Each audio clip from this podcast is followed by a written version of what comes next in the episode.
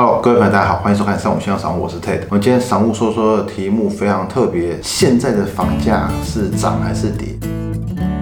大家应该都很喜欢，这是应该是很红的话题。这个话题争议真的非常的多。关于房价的涨跌嘞，我们要先入门，每个人要先清楚房价涨还是跌的逻辑。房价受到哪些因素影响？其实这个层面牵扯的非常复杂，会受到政治啊、经济啊、文化、社会、人口，甚至从化市地各种多方面的因素去影响这个房价。除了以上这些因素以外，又有很多那种经济学者啊，还是专家，还是某某知名学者名。嘴出来去讲一些话，新闻你说跟着乱写，当然多多少少会影响房价的涨跌，还有影响最重要的是市民。哦，应该说全体的人民看到新闻，这些人对于房价的认知，其实都是应该说传统的新闻媒体把这个弄得乱七八糟的。那我们今天归根究底来讨论，其实房子的涨和跌永远脱离不了我们所讲的经济学里面的供需法则，反正就是供需原理啦。因为供给大于需求，还有需求大于供给的时候，在买方和卖方市场的时候，就会有不一样的升或降嘛。所以最严格来看，如如果今天供给大于需求，很多供给过多的时候，房价就会跌；但如果反之的话，房价就有可能会攀升。尤其大家又想要进入或是买到精华地段的房子的时候，那我们今天第一 part 部分呢，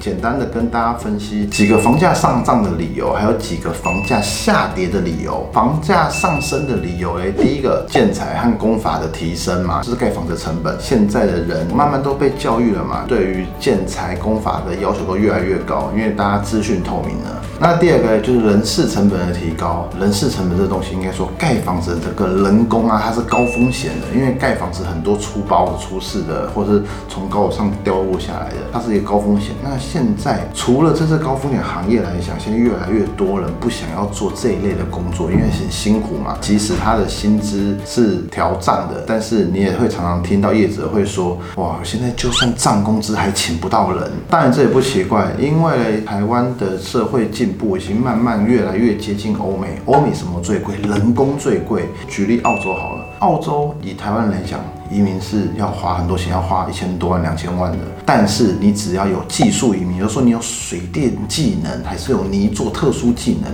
你就可以用技术移民。所以说，国外是非常缺这一类的人才的。应该说，先进国家的人都可能比较不愿意去做基层，就是工人的工作。台湾现在也转换成这个样子，所以劳工是越来越贵。第三个叫做货币供给在增加，这一个嘞就是大家可能比较少听到的。那什么叫货币供给在增加？房地产啊，我们讲房地产不动产这个。东西有点像是资金的蓄水池，大家的资金，因为大家赚的钱，就像央行每年都还是会印钞票嘛。大家的钱如果不堆积在不动产里面的话，那会反映在物价上面，物价会一直不断的上涨，那当然就会产生通货膨胀。所以呢，这个房地产、不动产这一块就成了大家主要资金的去向。所以就有此于说，靠房价的上涨来吸收物价的上涨。不过这今年政治就是跟大家分享一下。在第四点就是货币的贬值，就是台。币有面临贬值的问题，如果台币贬值，物价也会上涨，物价上涨，房价也可能带着跟着就上涨了。第五个，不动产这个东西在台湾是被非常认同的，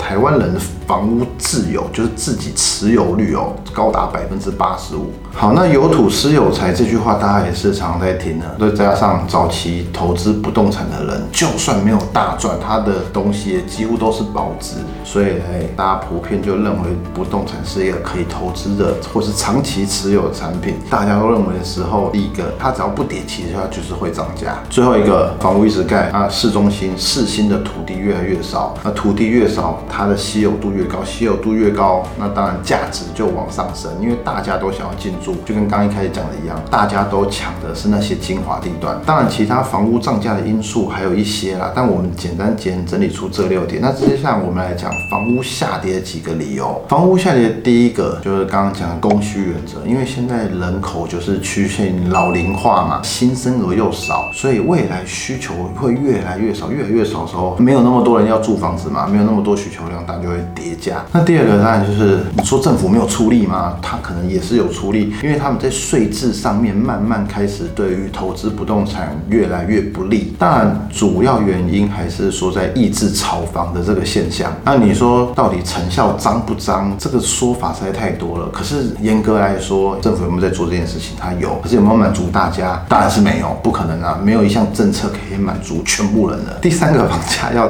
叠加，这很有趣，就是酸民、民怨、酸民、酸言酸语。其实你每天在唱衰，多多少少还是对于实际来讲，是真的有影响哦。这真的影响，不是说我们每天在念它、干掉它，它就会降低，而是说大家就在反映的时候，公家机关嘛，或者是你要选举的时候，哇，这些行政首长他们就可能哦听到这些声音，所以我出来就是要改变这个现象。一开始都有嘛，后来可能。会不会因为财团的压力又做了一个平衡的动作？这也不好说。那第四个就是房价收入比，其实台湾的房价跟收入比已经超出欧美太多太扯了啊！以前我们的影片啊，这以前我们影片大家可以看啊，就是我们现在都买不起我们小时候成长的环境那边的房子了。反正现在居民的收入都无法去负荷现在的房价，这就属于一个不正常的现象。不正常的现象不可能永远都这么不正常，一定会慢慢的在调整。第五个，现在比较精华地段的地价，你可能如果有一直在关心不动产的话，有些地的地价已经停止上涨，它已经不会再涨了，那个地价就停在那边了。甚至很多地区的地价也开始慢慢在下修。所以如果地价不上涨或是下跌，那也会让房价往下。在第六个最现实的就是成交量，成交量越来越少，那越来越少，大家都卖房子的时候，很多建商就开始台湾人做生意的习惯嘛，卖不赢别人就。降价嘛，降价跟别人对抗嘛，懂吗？所以这样子也会造成房价下跌。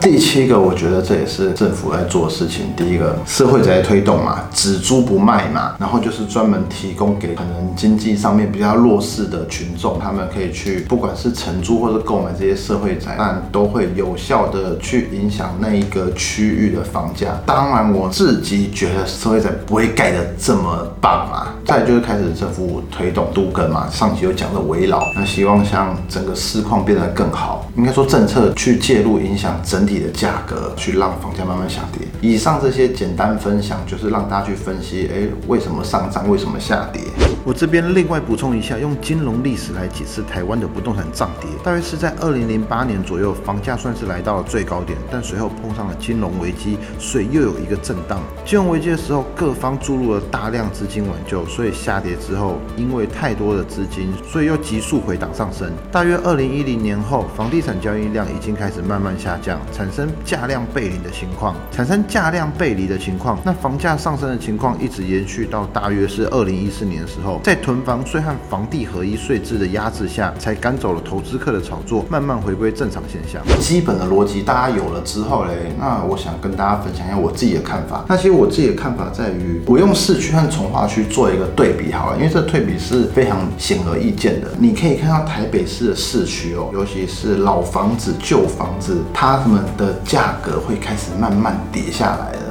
我举我自己老家的例子好了，在民生社区，民生社区二零一七年，可能二零一六年那时候，哇，五十年的公寓哦，一平可以卖九十几万，但现在剩下七八十。那边是老旧，其实应该说市中心的老旧宅，老旧宅它开始要跌价了。但是市区中的新盖的房子，总是常常有人说，哇，又创新高了，一平单价多少，总价多少，这种新闻常常在出来。那可是这个新闻很多，大家知道很多新闻就是。是钱堆出来的嘛，或者是为了 promo 嘛，为了广告嘛，这些新闻就是这样。可能你说真的，一直卖高价的有限啊，有钱人很多，但是还是有限，或是有钱人现在的思维也跟以前的土豪思维也慢慢不一样了。相反的，跑到从化区来讲的话，从化区一直在盖新房子。可我跟你说，以中长期来看，我认为从化区它的价格会慢慢爬升一点点，但它有个上限。新辟的从化区一开始它的价格是最。最普通的。如果是正常情况下，它一定会慢慢成长。为什么讲一个正常情况下？正常情况下叫做市区的人都买不起市区房子，但是我们移居从化区的时候，那人口会慢慢进入，人口是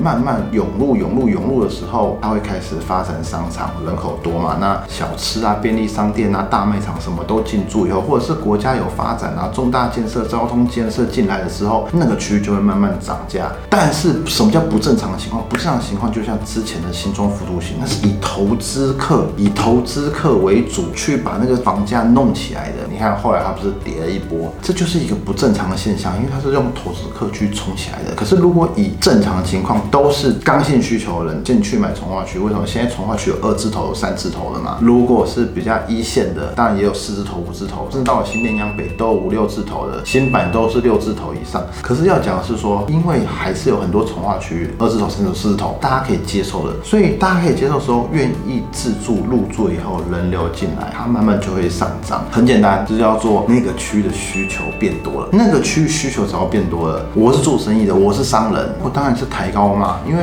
我每一个房子，我每个都只能卖一次嘛，我不能无限生产呐。地又是盖一块少一块，这种情况下它就会涨价。可是旧市区就不会，旧市区老旧，不过这很好，这是一件很好事情。大家要回归到房屋是会折旧的，任何东西都折旧，折旧东西本来就应该要便宜，就像汽车一样啊，新车一落地就会叠价。台北市地位一直以来难以被取代，再加上台北市速地难求，所以每年推出的新建案房屋数量有限。大家知道，盖得很好的北市新建案常常创造新高价，但是买单的人实在有限，而旧房子和新房子就会有很大的价差。所以我说，北市的老旧房子一定会慢慢下修。买老屋拼都根的朋友们，资本足够的情况下，看准出手应该会有机会，只是时间的问题。而新北市的话就稍微不一样了，新北市毕竟都在发展中，越来越多捷运站和快速道路连接，所以只要交通到位，生活机能起来，房价很有可能慢慢和北市拉近。而年轻人如果连新北市的市区都买不起的时候，交易就很容易会流向从化区，甚至是桃园、基隆地区。任何一个地区，只要人口涌入，需求增加，房价就有机会上涨。那顺便聊一下，就是现代人购物的思维已经完全改变了，但不是全部人啦，但慢慢的大家都开始转向了。以前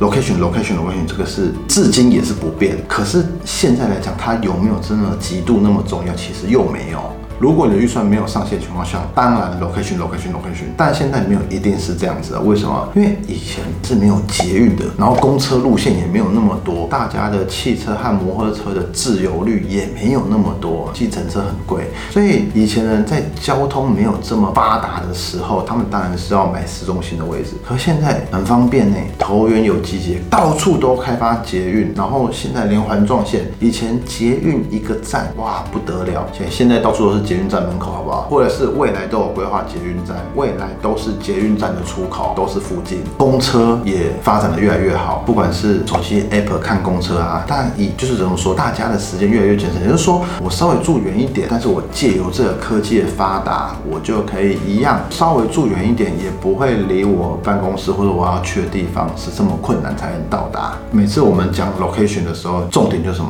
环境、交通和生活机能嘛。那从化区慢慢如果有发展起来的话，他们也会有。所以原本住旧市区的朋友们呢，他们现在的预算可能是可以买从化区的。从化区只要有发展起来，OK 啊，这个是我可以负荷的嘛，所以我去选择这些。好，再来就是新房子跟旧房子。你看，新房子是刚刚讲消费者意识抬头嘛，现在人越来越会考量到什么建材好不好啊，结构安不安全啊，你的用料实不实在，规划完不完善。那像现在新房子，所有通风、采光、格局、方不方正，全部都规划的很不错，甚至整体的动线啊、空间啊、公共设施啊，甚至有开始规划无障碍空间啊、是绿建筑、智慧建筑、智能家电这些东西都搭建以后，新的会越来越多人去接受，还有愿意使用。旧房子有没有办法？旧房子可能慢慢就没办法。旧市区的话，围绕重建的时候，这些是可以规划在里面的。反正未来的趋势一定会照这个方式慢慢走下去，因为现在的资讯非常的透明，大家对。对于产品的认知，其实买房就是产品，产品要比的东西，除了 CP 值、价格以外，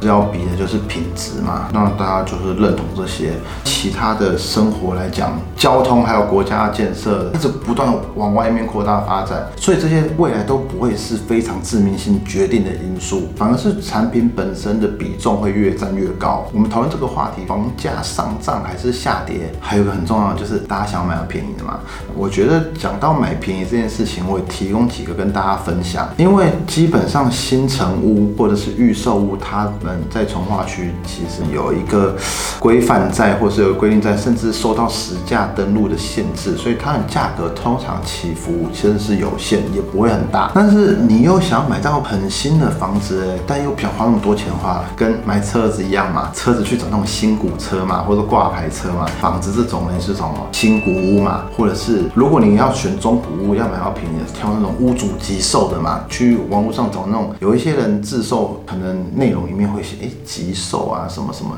嗯，这种东西就是人家越急，你的空间越大。再来就是说新古屋的部分，尤其是有人可能买了房子，但是他哎他突然收到国外工作的 offer 了，他要离开台湾，或者是移民到国外去的时候，他这个房子他可能会呃简单处理，甚至尽量快速处理，也是会有遇到这种状况。再来很多的建案啊，就是有什么合建案、改建案的、会有一些地主他可能分到很多户，可他住不了那么多户，他希望把一些户拿去换成现金。但很简单，你会看到讲到这个又是一个重点了，你会看到有一些新建案里面明明才没卖完，怎么五九一就出来了，怎么这个中古屋就出来了，明明甚至还有些还没盖完，为什么地主户在卖，建商在卖房子？因为他有整体的规划，他哪一楼就是要卖多少钱，他有一个价格制定在那边，代销或者是建商自己在卖房子的时候不会去脱离那个规范。可是如果你是地主或者你已经是屋主了，那是我自己的东西，我不需要受到建商规范的时候，我就可以卖便宜一点啊，那我是比较好卖。比如说代销现在也在卖，他卖一瓶五十万，我卖一瓶四十五万就好了。要买房子现在买我的，但可能不会差那么多啦，可能四七万、四十八万。有一些地主跟建商合作的，他们建商也会要求说，哎，希望你要遵守我们的定价策略，但